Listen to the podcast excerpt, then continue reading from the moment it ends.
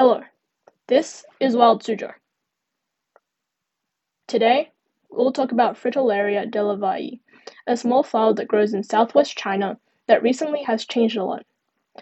Fritillaria delavayi is a small yellow plant that is often used in traditional Chinese medicine to treat illnesses like bronchitis and coughing. This flower belongs to a group of flowers known as fritillaries. It has three to five green leaves and once a year blooms with a single flower. This flower is a bright yellow and looks sort of like an upside down tulip. However, recently, the coloring of these flowers has changed a lot. In areas where fritillaries are harvested more, the species has changed. The bright green and yellow flowers have become dull and are no longer as beautiful. Instead, they become gray and brown.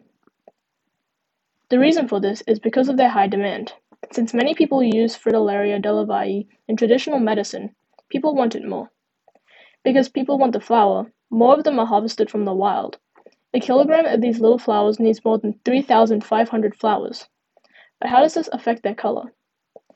The people who harvest the flowers are relying on their eyesight to find them, so bright yellow blooms will be easier to see and are picked more often. This means that the remaining flowers are more brown and gray, since they are harder to see.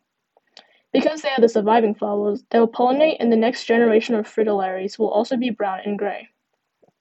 This is an example of natural selection, since these dull plants are better at camouflage and can better hide from humans, while the yellow flowers cannot hide from humans and will not reproduce. For Wild Suzhou, I'm Siana. Thanks for listening and see you next time.